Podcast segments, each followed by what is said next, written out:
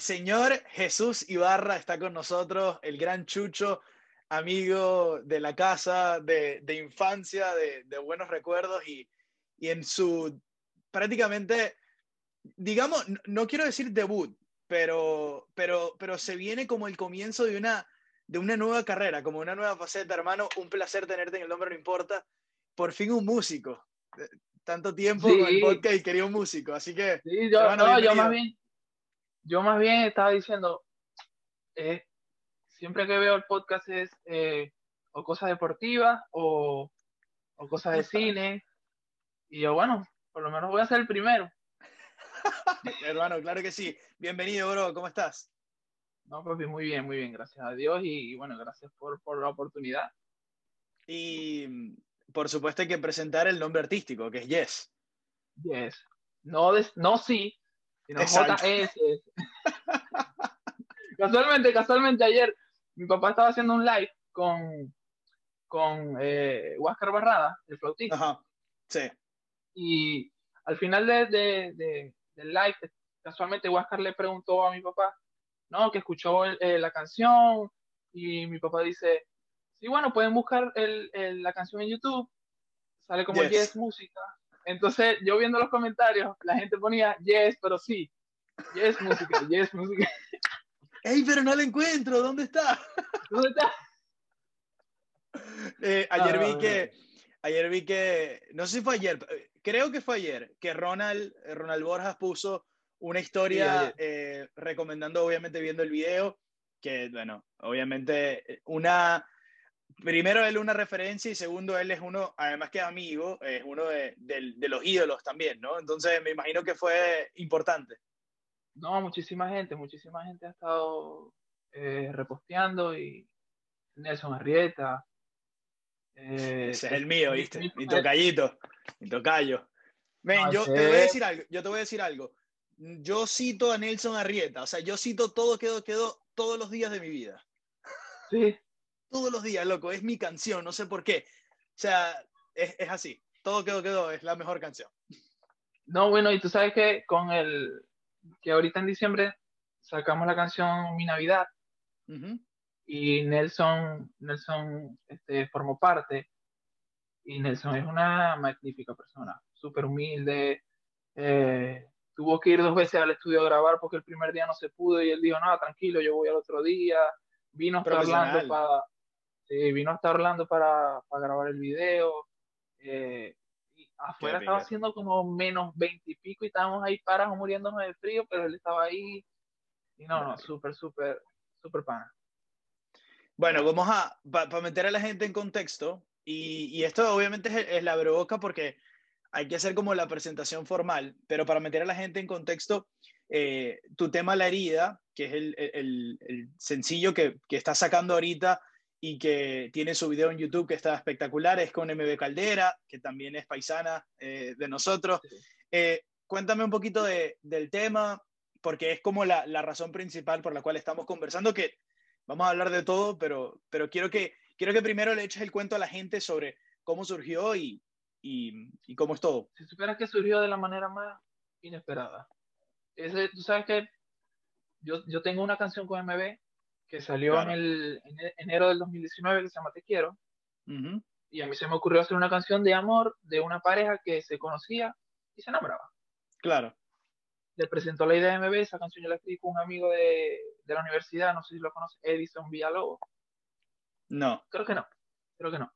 La escribimos y se la presento a MB y me dice, perfecto, encantado con la canción, vamos a grabarla. Se grabó. Un año después eh, yo estaba trabajando y en el lunch se me ocurre, ¿por qué no hacer otra, eh, otra canción con MB? Pero ahora, esta misma pareja que se conoció y se enamoró en la primera canción. O sea, conceptual, pues, conceptual. Sí, exacto, se acaba todo, se acaba el amor, se acaba todo. Entonces se escribió con César en Orlando, yo en Miami, y lo llamo, vamos a hacer esta canción, me dice, perfecto. Yo almorzando, se me iban ocurriendo líneas, le anotaba en el celular, le escribía mensajes, mira, se me ocurre esta línea, él me pasaba otras líneas, yo lo llamaba, me, sentaba a trabajar y me iba al baño porque se me ocurría algo y, en el trabajo se, tú sabes, el trabajo al tanto. Iba al baño para despejar la mente, escribir, anotaba a veces una melodía que se me ocurría y me volvía al trabajo. Y al llegar a la casa, hice una llamada con César como de una hora más o menos y se terminó toda la letra. Ya después yo me puse a, a sacar los acordes y así nació así de repente, o sea, de la manera más inesperada. En un día, en un día se escribió todo. Qué espectáculo. Y obviamente escribiste la canción con la idea en mente de que fuese con MB y que fuese ese concepto de la, de la pareja. Totalmente. Sí, yo dije, esta canción tiene que ser con MB porque ya se hizo la primera. Así saliera cualquier otra persona, tenía que ser con ella. Y obviamente, ¿Y el... a lo que yo le presento el tema MB, me dice, dale con los ojos cerrados. Qué bueno. Qué, qué chévere que, qué chévere que también está esa confianza, ¿no? Sí, sí. No, ella desde un principio, hace poco me dijo, cuando salió la canción, me dijo que, le gustaba mucho lo que yo hacía porque era, era, era como único. Porque no estoy por, no sé si decirlo así, que mucha gente se está yendo solamente por lo urbano, por lo urbano, y yo me estoy atreviendo a hacer otras cosas bastante distintas. Esta canción tiene cuerdas, tiene tambores de orquestales, o sea, tiene cosas bastante que no están ahorita en, la industria, pues. Claro. O sea, porque también es como que estás mal que bien, estás como en, en un mismo núcleo de un montón de otros artistas, porque además de dónde vienes, entonces como te van, a, te van a etiquetar de una vez. Ah, no, él va a hacer este tipo de música. Sí, exacto. Y bueno, casualmente hablando de Nelson, que veníamos hablando de Nelson, Nelson este, llamó a mi papá y le dijo que, o sea, era un espectáculo de canción, que el video fue impresionante, que, que con los pocos recursos que tenemos hicimos una, una obra de arte. En verdad, eh, una de las cosas que te iba a comentar era eso, el video, que, que me gustó mucho. Y el, el, el, tema Nueva York, que fuiste a grabar en Nueva York, ¿e-, ¿es la primera vez que grabas en Nueva York o no? Mm, o sea, sí, pero la primera vez yo fui, se intentó hacer el video de, de Para ti, la primera canción que yo saqué. Porque, exacto, es que yo me acuerdo, yo me acuerdo haber, haber visto algo de que estabas en Nueva York o tomándote una foto o grabando algo. Sí. Y por eso pensé que... se, intentó hacer, se intentó hacer el video de, de, mi primera canción para ti en Nueva York, pero no se dio. Se hicieron unas fotos y todo, pero se grabó en Miami. Pero sí viajé a Nueva York y se hicieron unas fotos allá. Sí. ¿Y qué tal, este, ¿qué tal la este, vibra? Este, no, a mí me encanta. yo, eh, no, es que cuando se terminó la canción yo le dije a César, papi, esto tiene que grabarse en Nueva York, sí o sí. ¿Te lo imaginaste en Nueva York y ahí era? Sí, es que es que debe ser como, como Canadá, o sea, en invierno es lo más gris del mundo. Es muy gris, sí. Lo más gris del mundo, o sea, el sol sale y cuando sale la gente toda pegadita ahí agarrando un poquito de sol. es como triste, pues el invierno. Entonces yo dije, esta canción tan triste tiene que ser, tiene que ser allá. Es que en verdad es como hay mucha menos energía, o sea, en, en el sentido, o sea, como que en el ambiente, porque en el verano eh, es como un éxtasis, todo el mundo está afuera, todo el mundo quiere hacer algo, que también el verano tiene como un momento en donde se corta porque, porque ya la gente está como obstinada del calor, o sea, la gente dice, no estamos acostumbrados a esto, ya tírame algo para poner... Ya, allá hay mucho frío. Sí, exacto. O sea, y eso es, lo que a mí, por ejemplo, yo me vacilo el, el verano como si nunca hubiese, venir, nunca hubiese venir nada de, nada de frío. O sea, sí me vacilo el verano yo. Pero al final del día. Bueno, y nosotros, que, venimos, y nosotros que venimos de, de Maracaibo también. del calor extremo, exacto. Sí. Pero, pero, sí, no. Allá debe ser calor más fuerte también. No sé si con humedad, que es lo peor. Hay, hay, hay un poquito de humedad porque hay un lago justo al lado de, de, O sea, el lago Ontario está en Toronto, o sea, está al lado de Toronto. Y, y hay humedad, pero no es, no es humedad como Maracaibo que no se siente el aire sí, claro, claro. No es así. Este, no, pero es verdad, ese, ese tema, que, mm, o sea, esa temática de, de elegir como un lugar, porque el lugar de ruptura es, es clave, porque, o sea, uno se imagina, uno se ah, imagina siempre las rupturas. Este, este, dato, este dato te va a encantar. Se grabó mi prima este, Carla Aguilar, escribió el guion. Yo le dije, quiero hacerlo en Nueva York. Ella estudió, ella estudió este, exactamente no sé qué estudió, pero estudió algo de cine, está estudiando cómo este, crear guiones, y donde se grabó, donde está esa banca que salimos nosotros sentados, donde estamos bailando, ese puente que se ve, ese es el punto donde grabó este Woody Allen su película Manhattan. wow. O sea, que estabas ahí en, el, en, la, en, la, en la meca. Pero es que eso, eso es la cosa que te da Nueva York. Eh, que, que, obviamente todos los lugares son icónicos, o sea, lo que sea, todo hay una referencia, hay algo particular, y la gente de una vez va al punto, como que, ah, este es el sitio. Por eso es que claro. es más, un señor, un señor está, cuando estábamos grabando, un señor nos dijo, ¿saben que aquí grabó Woody Allen una película? Y nosotros sí, claro, por eso estamos aquí. lo que te iba a decir era que el lugar de, el lugar de ruptura eh, siempre uno se lo imagina como, como lo más gris posible, o, o como, cuando se va dando la ruptura, ¿no? Eh, lluvia, ese tipo de tal, o bueno, en nuestro caso en Norteamérica el invierno también es, es, es fuerte. Entonces, me parece que es una, me pareció una buena decisión. Primero Nueva York por lo icónico, pero también por el, esa particularidad de que el clima en verdad se siente así. Sí, sí. Por suerte no nos tocó un clima tan malo. Claro. Nos tocó un clima tan malo y, y se pudo grabar cómodo. Porque estábamos como que, no sé si ya era la semana del invierno como tal, pero estábamos terminando este, el otoño y ya entrando el invierno. Ya había frío, pero podíamos estar tranquilitos en la calle. ¿Cuándo lo grabaste? Se grabó noviembre.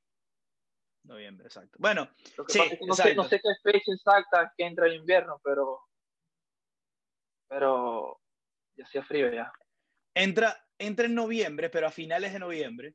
Pero de igual forma. Entonces, este, estábamos, entonces estábamos en otoño todavía, creo. E, este invierno, eh, al menos en como en la costa este, no ha sido tan fuerte y parece que en este momento es que se está poniendo fuerte. Pero, pero me imagino que, claro, que tuviste un buen clima. O sea, por lo menos, eh, o sea, había frío, pero no era menos, no, había sol. menos 10. Sí, la verdad agarramos bastante sol. Pero no, no, fue excelente. No, el viaje. Yo he ido tres veces a Nueva York y, César sí fue la primera vez que fue porque César me acompañó. Y quedó enamorado también. Es que Nueva York es. Imagínate. ¿Qué es lo que más te gusta? No, no sé, todo. Tiene como una vibrita diferente, en verdad. Es como, porque es medio entre, o sea, tiene, tiene una vibra como, todo lo urbano es muy arrecho. Entonces todo también como que lo que es lujoso es muy arrecho. Y entonces tiene como que los parques son todos muy arrechos. Y entonces está todo el turisteo. Y en verdad, o sea, cuando vayas varias veces, nunca dejas de hacer turisteo porque es que hay tantas cosas que ver. Que, no, yo, yo he ido tres veces y y cuando llego aquí me di cuenta que todavía no he ido a ciertos lugares.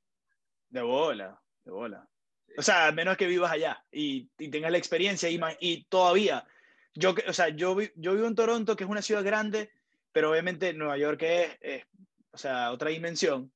Y loco, aquí, o sea, si, si yo me lo propongo, consigo un lugar nuevo todos los días, un parque nuevo que no he ido. O sea, es, un, es una ciudad muy grande. Nueva York es eso en esteroides. O sea, Manhattan o sea, tienes Manhattan, que es una vaina espectacular, que tiene como que todos sectores diferentes, y entonces también tiene todo lo que es Brooklyn, todo lo que es Queens. O sea, es, no, y, la, y, la, también me gusta mucho la, la diversidad, todas las culturas. Sí. Eh, por lo menos en el Central Park, un día pasamos como desde las 4 de la tarde hasta las 9, 10 de la noche.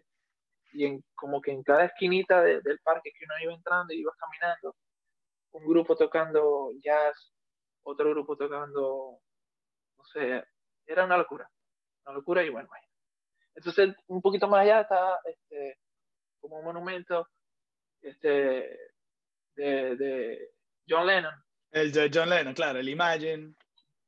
Sí, entonces ves la casa, este, el edificio donde fue, no, es una locura, o sea, por todos lados hay algo.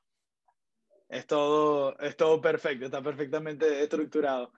Y además fuiste en el momento en el momento ya que, o al menos en ese momento, el coronavirus estaba como que un poquito más, más abajo, ¿no? Sí, claro. Todavía habían restricciones, todavía habían restricciones. Cuando nosotros entramos, eh, si no te habías hecho la prueba, tenías que esperar 14 días en cuarentena.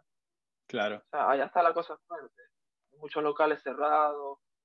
Eh, ¿no? Y fuimos, eh, el día que grabamos en la noche, dieron, este, no sé si fue el resultado oficial que ganó Biden, entonces de repente eh, en Times Square, Marico, era una locura, la gente de repente y nosotros bueno en, la parte que no sé si te acuerdas el video como que hace como una transición que, que se ve Times Square de espalda. Sí. En ese momento Biden ganó. Estaba todo el mundo ahí, sí, sí, sí. Veré, qué arrecho. Nosotros, bueno, no, no tenemos que quedar en Nueva York, no tenemos que quedar en Nueva York. Para ahí, ay, qué problema, ¿no? este, te quería preguntar, porque siempre, o sea, una de las cosas que dijiste al principio con lo, de, con lo del estilo, eh, me causa curiosidad, es una pregunta muy trillada de, de entrevistas de músicos, pero, pero en verdad es como, o sea, ahorita, ¿dónde están tus influencias? O sea, ¿dónde, ¿por dónde va tu oído? Porque, ajá, te atreves a hacer, por ejemplo, un tema como para ti, que es muy diferente a la herida, ¿verdad? Y eh, entonces, ¿por dónde, ¿hacia dónde va esa, esa, esa línea? O simplemente no hay línea, es lo que me provoca. Si me gusta este ritmo, es el que voy a... No, es el que voy a que para ti fue... Eh, no sé, es como un paréntesis. Como un paréntesis. ok se, lanzó ese tema que desde un principio se escribió siendo urbano, nunca lo iba a agarrar para mí, sino que yo lo escribí y lo tenía ahí. Y con un productor de Maracaibo, Ali Ochoa, se hizo la pista, se hizo todo, él, produjo todo el tema. Y me gustó, realmente me gustó cómo quedó. Yo dije, bueno, vamos a lanzarlo. Pero eso no es realmente lo que me gusta a mí. Claro. Entonces ya después de ahí sale Te Quiero que ya es más, ya es, eh, soy yo. Te quiero, siento que es, es, muy, es, muy, es muy tú. O sea, conociéndote, porque conociéndote, yo sé que, y siempre compartimos el, el gusto por Jason Mraz, que es como un artista que, que, que, bueno, que en la universidad conectábamos, pues, de que, eh, viste lo que sacó y tal. Y, y, cuando yo escuché Te Quiero, fue como, verga, por aquí van los tiros. Sí, no, no, ese, ese es el, el, el camino, ahí es donde está todo. Porque, o sea, en, la letra me siento súper feliz porque yo escribo, trato de escribir mucho con metáfora. Eh, es mi manera de escribir y esa, y esa letra, si la escuchas bien, es metáfora. O sea, la primera línea, desperté divorciado de mis palabras. Claro. Y escuchas esta otra canción y las que vienen, o sea, ya tenemos escritas nueve canciones que se van a ir lanzando poquito a poco, porque la idea es sacar un disco ya. Y, y o sea, Jason Mraz, eh, yo escucho mucho Ricardo Arjona también, yo creo que por eso las metáforas y todo eso. Claro. Eh, hay muchos artistas, pero casi todas mis influencias son, son americanas, son de aquí. Claro.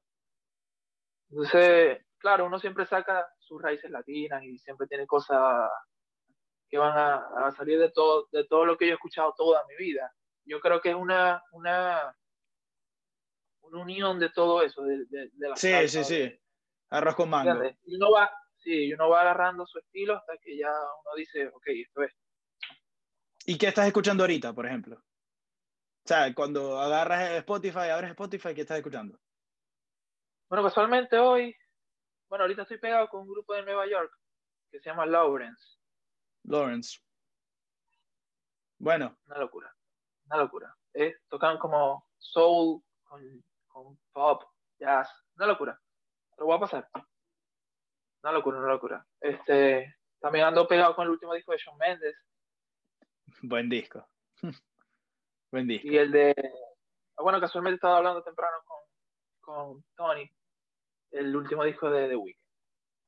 Ah, no. Hermano. no, no, esas son otras palabras. Ese disco es, ese disco es increíble. Increíble. una locura. Sí, es una horita de estábamos hablando con los, con los, músicos, con los productores y eso. Y, o sea, no entendemos cómo no puede estar nominado a los Grammy. Claro, que fue la gran protesta de él. Nada. Sí. Claro. No tiene sentido, no tiene sentido. O sea, yo... Eso, eh, ahí, hay, Bueno, lo vamos a ver el lo vamos a ver en el Super Bowl, porque es el, es el artista de, del, del, medio tiempo del Super Bowl. Y ahorita está como, está como, como Bad Bunny, ¿no? Como está en su peak.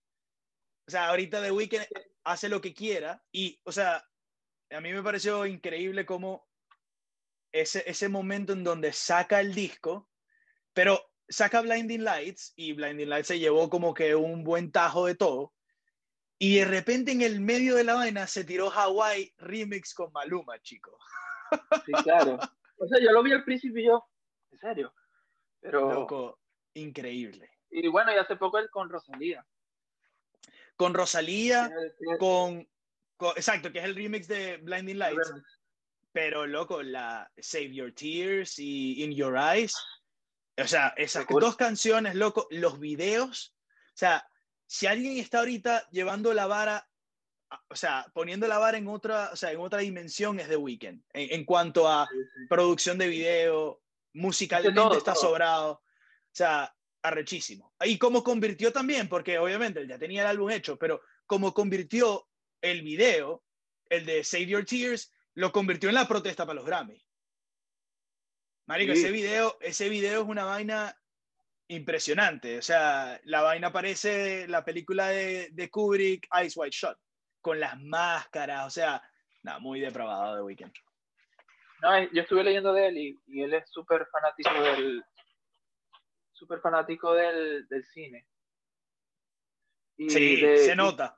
Y, casualmente es muy fanático de directores de, de películas de suspenso, de terror suspenso. Entonces, te das cuenta en todos sus videos que ahí está todo. Sí, tiene, él es, de acá, por cierto, es de, él es de Scarborough, que es como un, o sea, es, un, es una ciudad que está pegadita a Toronto, o sea, en verdad es, prácticamente parte de Toronto. Hay muchos, bueno, Sean Mendes también. Sí, ahorita Canadá, nosotros tenemos un chiste de que, porque mm, en la, o sea, mi grupo de amigos acá, nosotros tomamos todo y lo transformamos a tenis. O sea, todas las, todas las cosas que pueden pasar en el mundo, nosotros las analogías, o sea, la transformamos y la convertimos en una analogía referente a tenis, esa situación referente al tenis. Entonces decimos que si hacen una Copa Davis, que es como el torneo por equipos del tenis, si hacen una Copa Davis y Canadá tiene que llevar a sus cinco artistas, Marico Canadá tiene mucho de donde agarrar. Justin Bieber, Drake, The Weeknd, Shawn Mendes. O sea, y más, más atrás tiene Celine Dion, Michael Bublé. O sea, tiene artistas, marico, en otra dimensión. Muy bueno. No, y, y, hay gente que cree que son de aquí. Hay mucha gente que cree que son de aquí.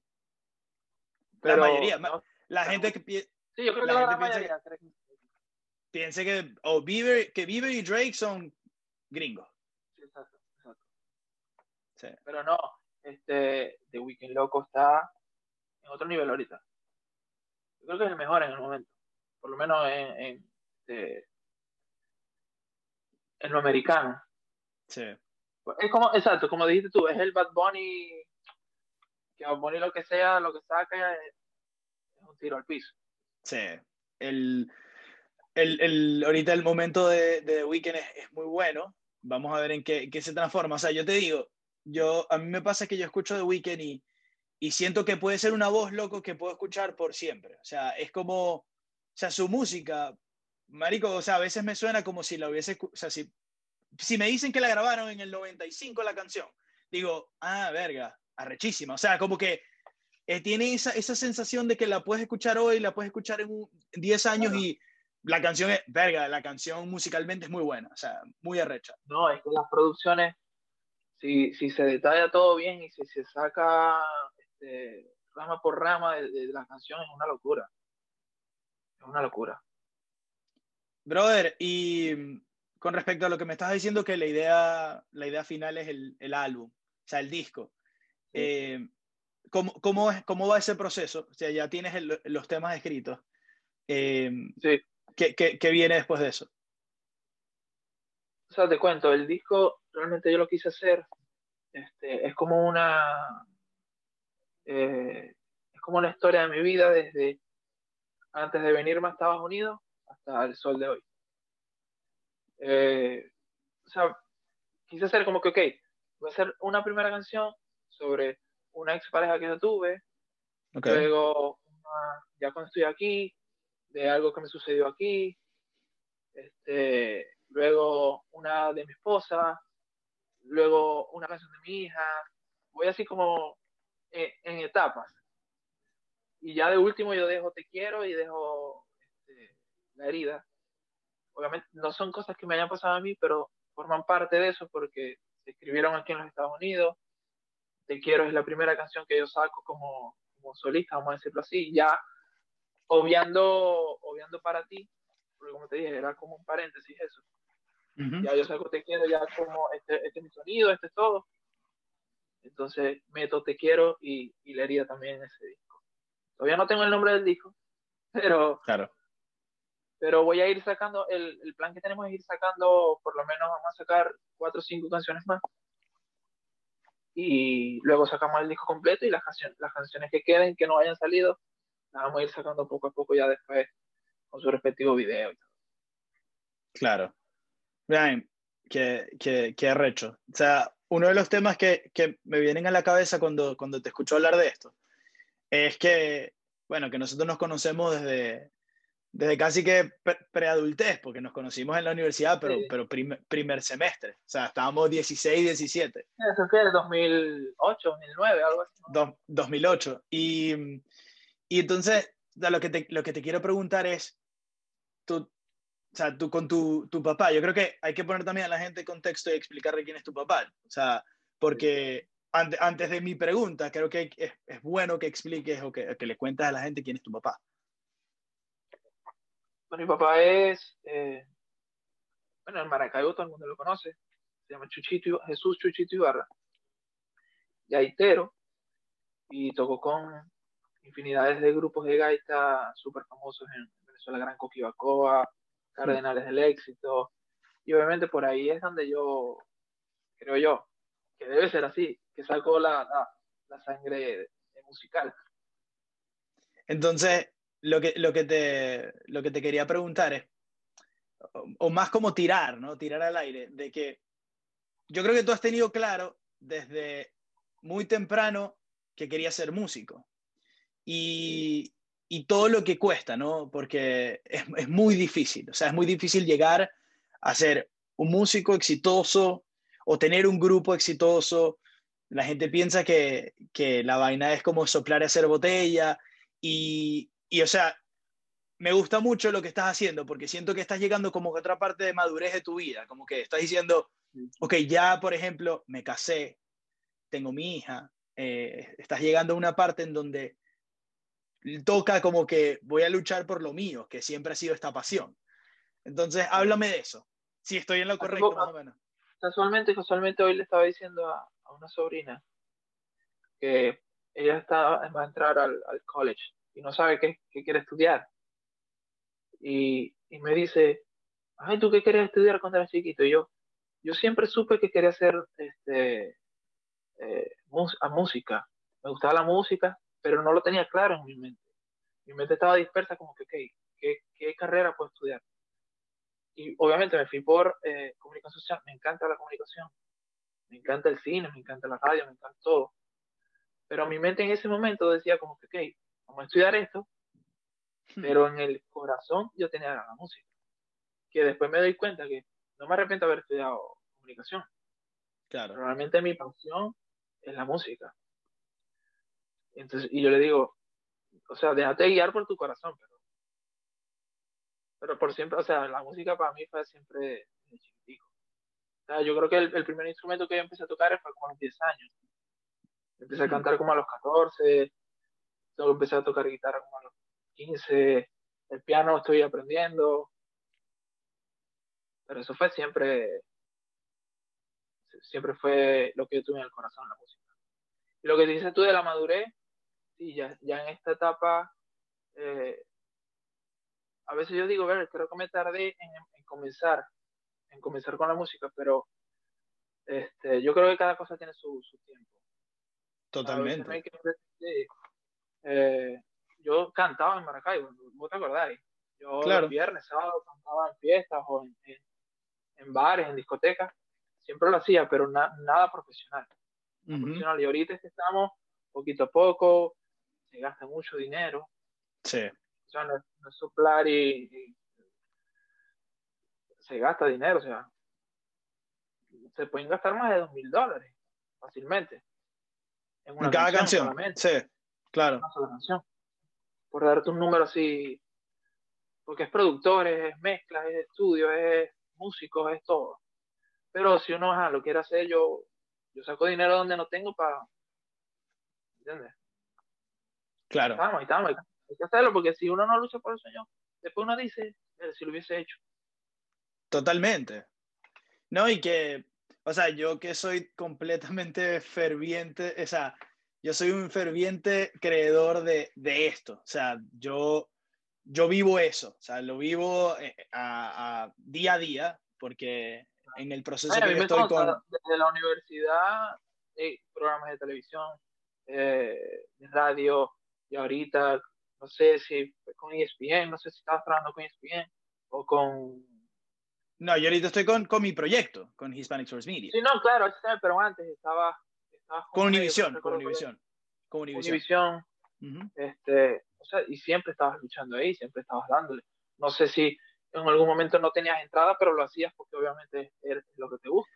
No, no, en algún momento o en la mayoría de momentos. O sea, e, es eso, es como... Yo pienso que todo el mundo al final, como que todas las personas exitosas si vas agarrando un mensaje, quizás algunas tenían como situaciones más favorables que otras, pero todo el mundo, al final del día, es como que el dinero es un instrumento que te lleva a, hacer cosas. Tú puedes decidir ser un esclavo del dinero y simplemente vivir para que el dinero te permita hacer cosas, o tú decides que tomar el dinero y abrirte el camino que tú quieres abrir con él, de la forma que sea, consigues el dinero de mente, honrado, o sea, que consigues el dinero de manera honrada. Y yo creo que yo tuve muy claro desde el principio de cuando me vine para acá que, que yo nunca iba a, iba a abandonar esto. O sea, yo venía a estudiar acá, periodismo, obviamente quería seguir 100% involucrado.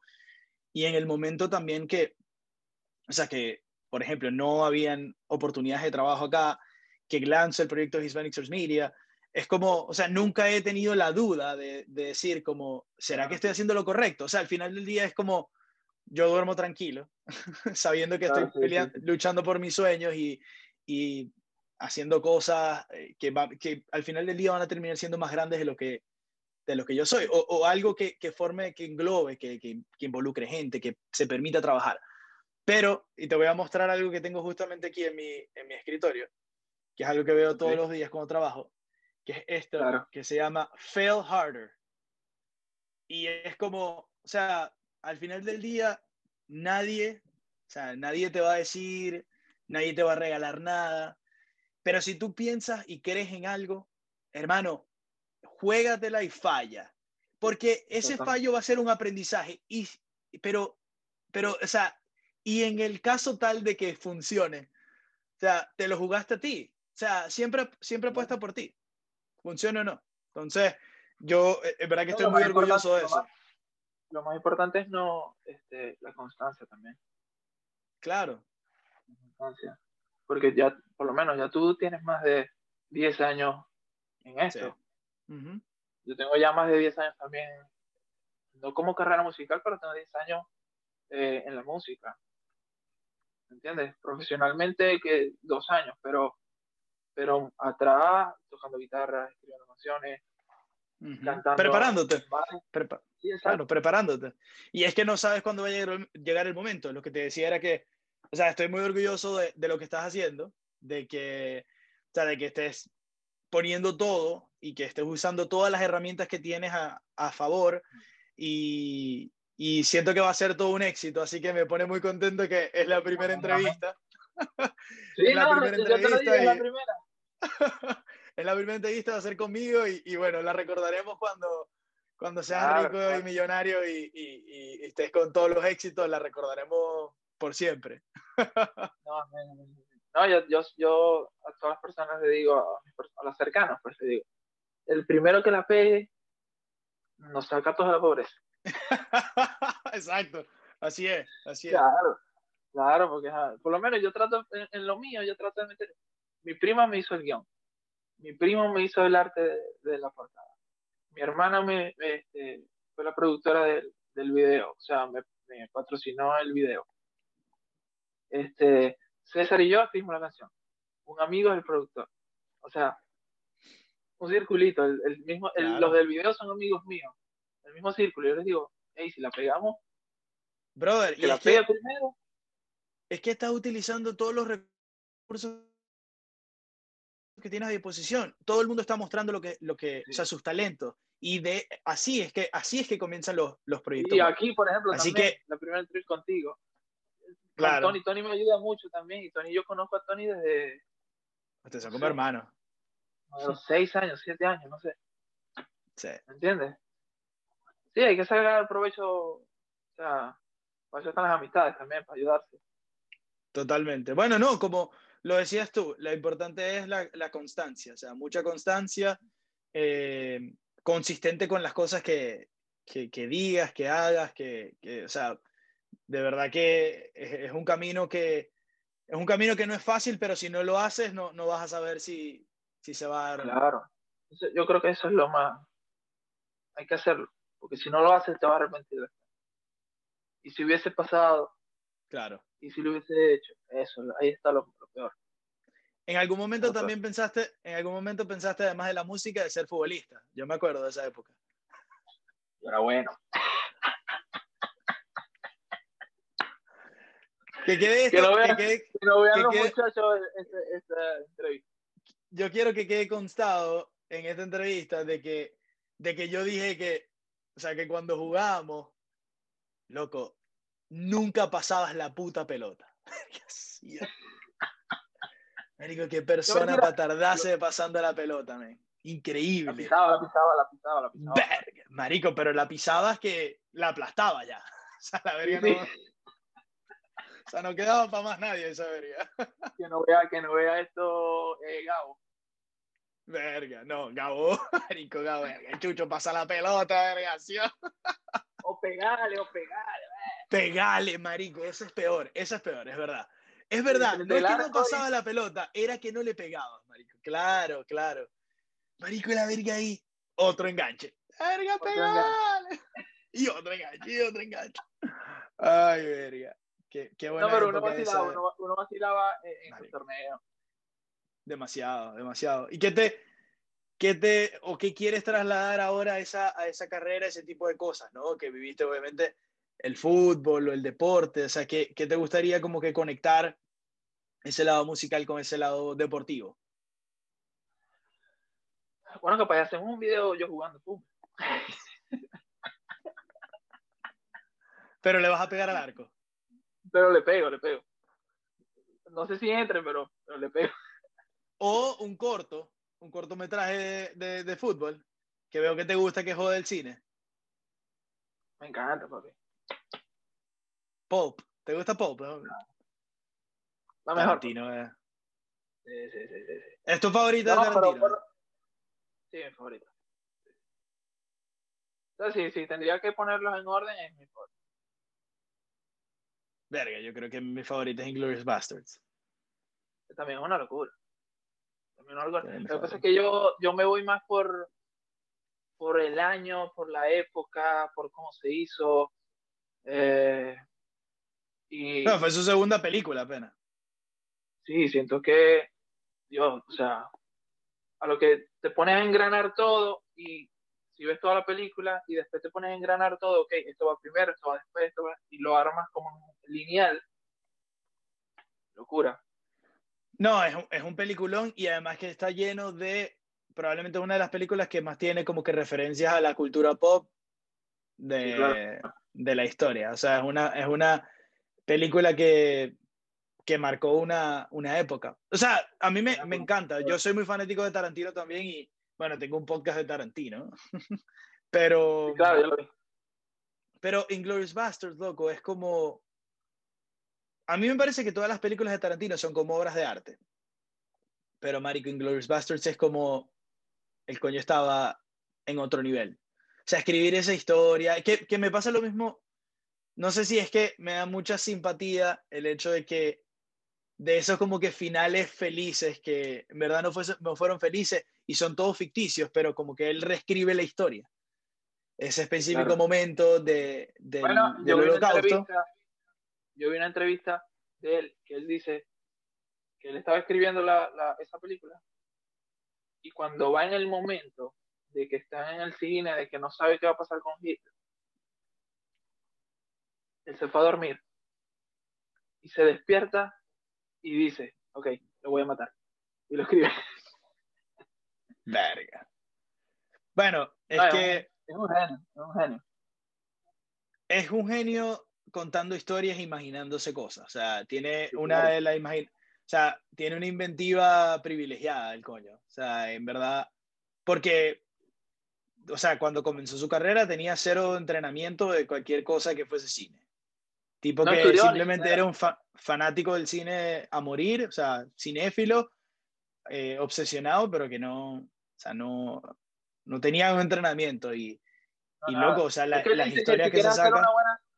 Él, él, dice que si quieres hacer una buena película, que tiene que, que el cine tiene que ser tu pasión número uno, ver muchas películas, que lo demás viene solo. No necesariamente tienes que ir a una universidad y estudiar todo, o sea, no estudió nada. Bueno, el cine fue su universidad. Él siempre dice que el cine fue su universidad. O sea, sus profesores fueron leones. O sea, como él, él aprendió de los grandes cineastas y ahora lo bueno es que transforma y tiene, o sea, consiguió como que muy rápido su personalidad en las películas. O sea, si ves la primera película que es Usual Suspects, es como el coño ya sabía que era lo que quería hacer. Matar gente, tramas, tramas fucked up y y, cosas polémicas, porque es mega polémico. Sí, súper. Pero uno necesita gente así, loco. Yo siempre pienso que, que hay gente que critica, como que la gente que se sale del molde o que piensa, que tiene como que pensamientos, o algunos serán radicales, algunos serán como un poquito fuera de, de, lo normal, pero esa es la gente que al final del día te hace pensar. O sea, porque si no estás de acuerdo, te, te como que te refuerza tu criterio. Y si estás de acuerdo, dice, te estás de acuerdo, pero te muestran como que otra vertiente, es como, te da como la posibilidad de halagar, como, verga, aprendí algo nuevo. Totalmente. Totalmente. Y eso es lo que hace él. Eso es lo que hace él. O el molde. Sí, exacto. Yo creo que a él no le importa el que dirá. O no se va por la misma línea que se podría ir cualquier otra persona. Y es lo de reinventar la historia, como en su última película. Claro. Este, Once Upon a Time in Hollywood. Hmm. ¿Te gustó? ¿Te gustó? Sí me gustó. Eh, esperaba otra cosa. No sé si es que es tanto amor a Quentin que a veces uno se vuelve este, no crítico. Claro, o sea, como que espera. Yo, yo tenía mucha expectativa de esa película y, y a mí me gustó mucho. O sea, no sé por qué, si es porque también le tengo como un cariño especial a esa historia. Y que entonces que, que él reescribiera la historia y que, a que pasara lo contrario. Exactamente eso. Es como, verga, me parece que fue, que fue genial, pero también entiendo como que... Lo mejor. Sí, también entiendo como que la crítica de, de, gente que, por ejemplo, de que nunca tiene como que personajes fuertes de mujer, que es mentira, porque Kill Bill es, o sea, es una mujer la heroína, pero la gente lo agarró de ahí, de que Margot Robbie, el personaje de... Mm, sí, eso fue, eso creo que fue más imagen también, pero ahí es donde yo tuve un poquito el, el, el paso falso, pues, por decirlo Como así. que no mostraron mucho a Sharon Tate. Exacto, porque, ok, vas a poner a Margot Robbie en, en el póster, en todo, y no le vas a dar tanto este, en la película, no sé. Porque si te pones a ver, casi todo lo de ella era escenas bailando y ya. Sí. Fue muy poco lo que salió ahí en escena. Y igual con... Yo creo que no se puede complacer, no se puede complacer a todo el mundo tampoco. Sí, eso, también. Lo que pasa es que uno se espera, vas a poner una actriz de ese, de renombre, te imaginas que va a aparecer mucho tiempo, va a tener mucho diálogo, va a hacer cosas. No sé, no sé si fue más que todo eh, por publicidad, no sé. O que su guion no era, no era inclinado a, Sharon Tate, sino que era Es que claramente no era, no, no, era así y no era el momento. y la historia no se puede contar de 750 maneras, sino solamente se puede contar de la historia que él quiere, del punto de vista que él quiere contar. Y, o sea, sí, como que al final del día es como el que tiene la última potestad y el que hace la historia es él. Y tampoco fue que un, una falta de respeto o nada así. pero para, para lo necesario, o sea, para lo que la tuvo en la historia era para ese, para ese rol y bueno, yo creo que al final del día funcionó. O sea, no es que me parece que la película no funciona y que no se entiende porque ella necesita tener algo más, ¿no? No, no, no, para nada. Igual, igual para mí fue una locura película. O sea, claro, tuve esa, esa cosa que te dije, de, pensé que iba a salir mucho más, pero después ves la historia de cómo él quiere expresarla, de cómo quiere relatarla, y entiendes el porqué. Chucho, en el, en el video de la herida, ¿tuviste, ¿tuviste involucrado? O sea, de, por ejemplo, no sé, tenías imágenes en la cabeza, hablando porque hablábamos de lo de Weekend, y, y entonces, o sea, tú también quieres fanático del cine. Si puedes, o sea, ¿piensas que estás en un momento en donde quizá puedes ver lo que quisieras que fuese el video o ahorita estás como que dejando que, que las bueno, personas el alrededor lo manejen? El, el, guion lo escribió mi prima. Este, hubo detalles que sí hicieron los, este, los que filmaron la, la, película, iba a decir. Los que filmaron el, el video. Este, o sea, si yo, a mí me encanta, me encanta, yo hice un, en la universidad yo hacía guiones, ¿sabes? Que nos mandaban a hacer cortometrajes y cosas así. Y yo escribía los guiones. me encanta hacerlo. Si, si lo pudiese hacer, lo haría.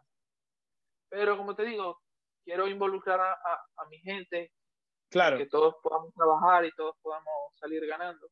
Entonces por eso busqué a mi prima. Pero yo solamente di una, una idea en el video. Al final, que salimos los dos cantando enfrente, que la cámara va... Que la cámara gira, yo, yo esa, esa toma no iba así. Y yo le dije, quisiera hacer esta toma así, porque a mí me gusta una película de Quentin casualmente, este, que se llama eh, Perro de Reserva, Reservoir Dogs. Claro, Reservoir Dogs.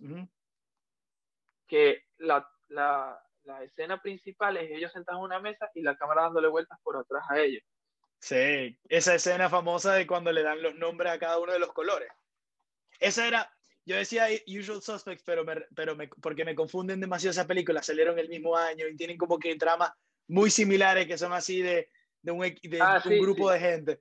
Pero no es, no es Usual Suspects, es Reservoir Dogs, aquí decía. Es muy buena también, Usual Suspects. Muy buena. Muy buena. Bueno, entonces en esa, esa fue la única escena que yo tuve algo que ver. Que le dije, eh, quisiera hacerlo así por esa película que me encanta también. Y se puso.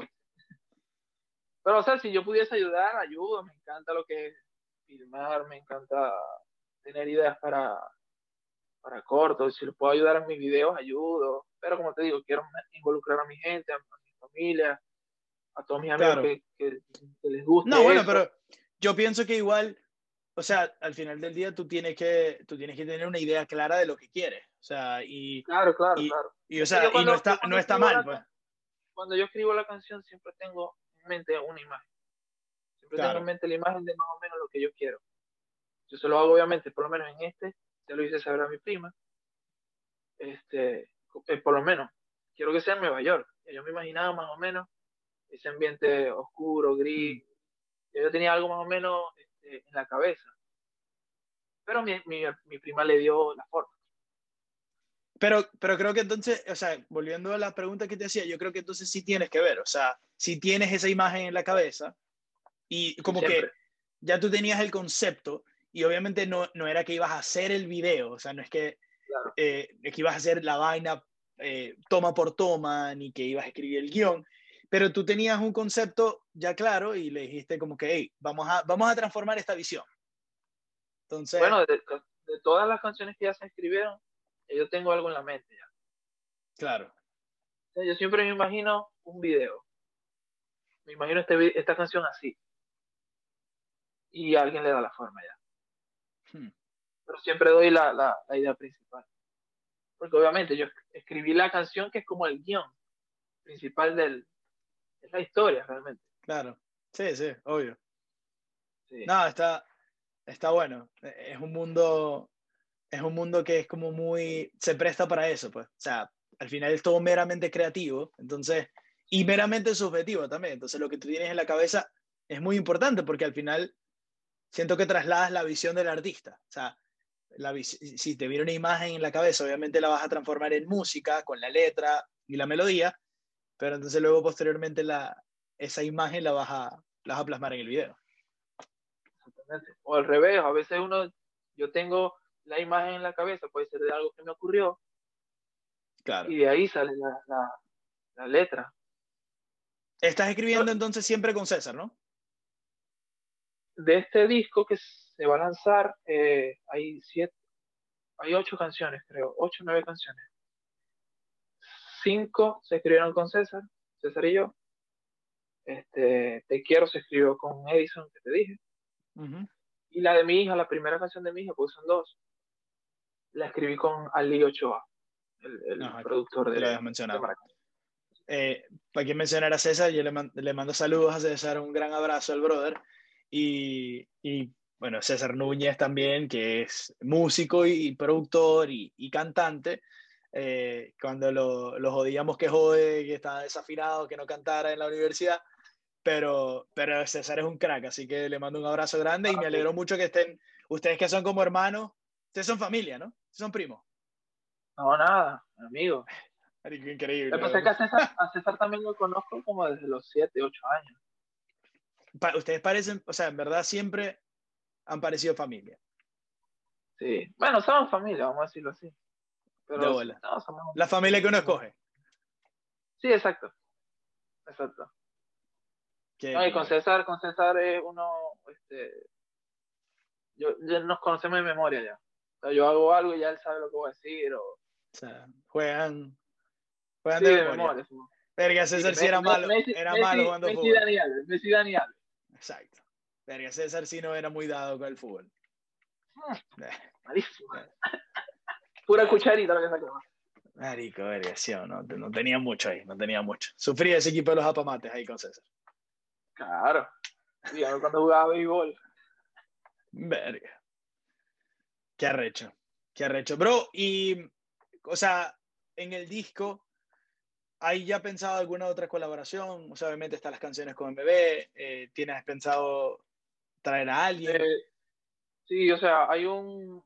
Eh, con el productor que hacemos las canciones, ellos tienen un, una agrupación que se llama Level. Level. Que son de, Mar sí, son de Maracaibo también. Level, pero con B Ok. Este, se cuadró para hacer una colaboración, pero esa canción sí no está escrita. Se va a hacer la producción, se va a hacer todo, pero eso ya es para, para el final. Este, mi idea principal era hacer dos colaboraciones, la de MB y hacer otra, pero esa todavía no sabemos. Si te soy sincero, todavía no sabemos qué vamos a hacer. Eso lo tenemos en la mesa ahí, tenemos una reunión dentro de poco para ponernos ya de acuerdo qué es lo que se va a hacer, este, qué artista se puede, o sea, no conseguir, sino que esta canción queda bien con este artista, vamos a contactarlo. Eh, pero originalmente eran dos colaboraciones y se suma la de Level. Pero la segunda que teníamos desde un principio pensada está todavía en stand-by. Ok. Si no, sale, las hago cantando yo solo. ¿Y hay alguna, alguna soñada que quisieras hacer? O sea, ¿te gustaría colaborar con alguien en algún momento que tú dices, verga, me gustaría hacer una canción con esta persona? Si me voy a lo grande, con Jason o, Bisbal. Con David Bisbal. Claro. No, y, y, lo, y, lo, y, lo, y o sea, digo a lo grande porque obviamente son, dos super artistas. Pero a veces yo digo, puede ser posible porque por lo menos Jason Mraz tiene una canción con Alex Cuba. Claro. ¿Entiendes? Inglés y español. Entonces yo, ¿por qué no? Si ya tenemos el yes, oh, puede ser. Ah, Jason un yes. Ahora se oye bien. Bro, puede ser yes featuring Jason Mraz. O, también, claro. Puede ser un palito ahí, un palito ah, bueno. Ahí ya, me retiro, bye. ¿Y en inglés? o sea, ¿te has planteado escribir en inglés o todavía mm, puro español? Si superas que no, si superas que no. Puede ser que se dé, puede ser que sea algo spanglish o algo así. Eh, pero si supieras que no, nunca nos hemos sentado a, escribir nada en inglés. Nada. Ni siquiera una palabrita ni nada. Bueno, no, te lo, te, lo, te lo pregunto porque, ajá, obviamente estás en... Todo es posible, todo es posible, puede ser. O sea, se puede hacer algo spanglish, que mucha gente lo está haciendo. No, pero sí, ahorita, ahorita el, tampoco hay que tirar tantas cosas a la vez y creo que hay que enfocarse en lo que la tarea en la mano que se tiene ahorita. No, a veces yo pienso de más, ya me pongo a escribir canciones que si para el otro disco ya. Claro. bueno, pero eso no está mal. Eso no está mal, eso no está mal. Está bueno. Mientras más, mejor.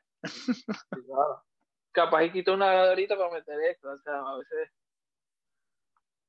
Pero sí. Bueno. Sí, bro, eh, buenísimo la charla, de verdad que, que, ponernos al día, cuando la hacíamos antes, en, en, cuando nos mudamos todos, que estábamos todos en un lado tal, tirábamos la llamada completa de Skype con todos los muchachos de, de visión de juego, que esa es otra cosa, que la, gente no sabe que trabajaste con nosotros en visión de juego, allá en Global. Claro, también. Producta, produce. Lo que más recuerdo, lo que más, lo que más recuerdo de, de esa época fue el, el viaje que hicimos a, a Puerto Ordaz. Qué buen viaje, loco. Increíble, loco. Increíble. ¿A, vos te tocó dormir con el compa? Estábamos durmiendo los cuatro en el mismo cuarto, creo, ¿o no? No, no, no, no, no. Estábamos durmiendo dos y dos.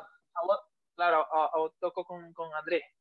Yo, yo, yo, dormí con Andrés, a vos te tocó con el compa, pero lo que te iba a preguntar era que el compa, el compa tiene un cuento famoso que se arrechó en ese viaje. Ya, y después en el avión de regreso. Parico, que muy, es que lo, el puteo, loco. qué buenos tiempos. Viajando por ahí. A, cubrir que vino tinto Uruguay, creo. De Uruguay. Nos dieron duro, nos dieron duro ese día. Pero eso fue una buena cobertura. Eso fue una buena cobertura porque eh, teníamos dos cámaras o, o, dos, tres cámaras. ¿Te acuerdas que nos quedamos hasta las 3, 4 de la mañana del primer día editando lo que habíamos grabado, el intro, la vaina. Llegamos de una vez a Puerto Ordaz. Llegamos a Puerto Ordaz y una vez nos fuimos para el estadio, grabamos una vaina ahí. Marico, yo, yo tenía en esa época como 20 kilos de más. Sí, claro, claro, claro. Marico, estaba enorme, enorme, brother. Verga. Lleno de alegría y felicidad. y, y, lo, y lo, cuando fuimos a comer una, este, unas arepas. ¿De queso guayané, guaro? Y, y, nada que nos daban las arepas, nada, nada las arepas. Y, y, el compa, pero váyame sacando la de quesito guayané. Ay, el arepazo creo que fue. Estamos dando publicidad gratis al arepazo por todas. Pero no importa. Sí, ¿no? Verga, loco, se me había olvidado eso. Se me vino a la mente el flashback ese de ese viaje. Muy no, Yo tengo esas fotos por ahí guardadas. Yo también, yo creo que tengo una en mi Instagram y todo. ¿Ah, sí? Marico, que el verguero de gente en el estadio y nosotros en el, en el, en el terreno. Ah, fue, ese fue uno de los, de los primeros así momentos de coberturas en donde fue como que, mierda, qué arrecho. Sí, nosotros, cuidado, como periodistas es más grande, ¿oíste? Ay, verga. No, brother, este, men, te deseo todo el éxito del mundo. De verdad que un palazo la herida y contento con el video. Eh, le voy a dar o sea, toda la promoción que se pueda también y, y men, pa'lante a, a seguir persiguiendo los sueños, a seguir dándole con todo, mucha constancia, pero pero tengo un buen presentimiento y, estoy muy contento de que, de que hayamos charlado. Amén, amén, papi, amén. Igualmente, marico, o sea, orgulloso tuyo de todo lo que habéis logrado. Obviamente sé que eh, afuera de nuestro país es mucho más difícil, mm. pero, pero ahí está, o sea, si uno le pone el esfuerzo y el cariño, todo se va a ir dando poquito a poco. Y como te dije hace rato, la constancia. La constancia porque en algún momento va a llegar y cuando llegue ya uno va a estar preparado por todo el camino que ya uno recorrió. Exactamente. Esa frase, esa es una buena frase para cerrar. Hay que escribir, hay que una canción con. Tócame algo, tócame algo para despedir. ¿Qué? ¿La, la, herida? Verga, puede ser la herida. puede ser cortiquita, lo que vos queráis, lo que vos queráis. Si queréis la de... Te voy a cantar un poquito la canción de, de, de mi hija. Dale, pues. Esta tiene fecha para noviembre. Pero bueno, aquí para los panas, pues. ¡Verga! bueno, mi hija se llama Luna. Entonces dice, se alinearon las estrellas. Hoy Neptuno está de fiesta. Los anillos de Saturno los envuelvo en celofán. Y aquí te espero en mi nave espacial. Luna, luna, todos los planetas se detienen. Luna, luna, hoy el sol se apaga para verte.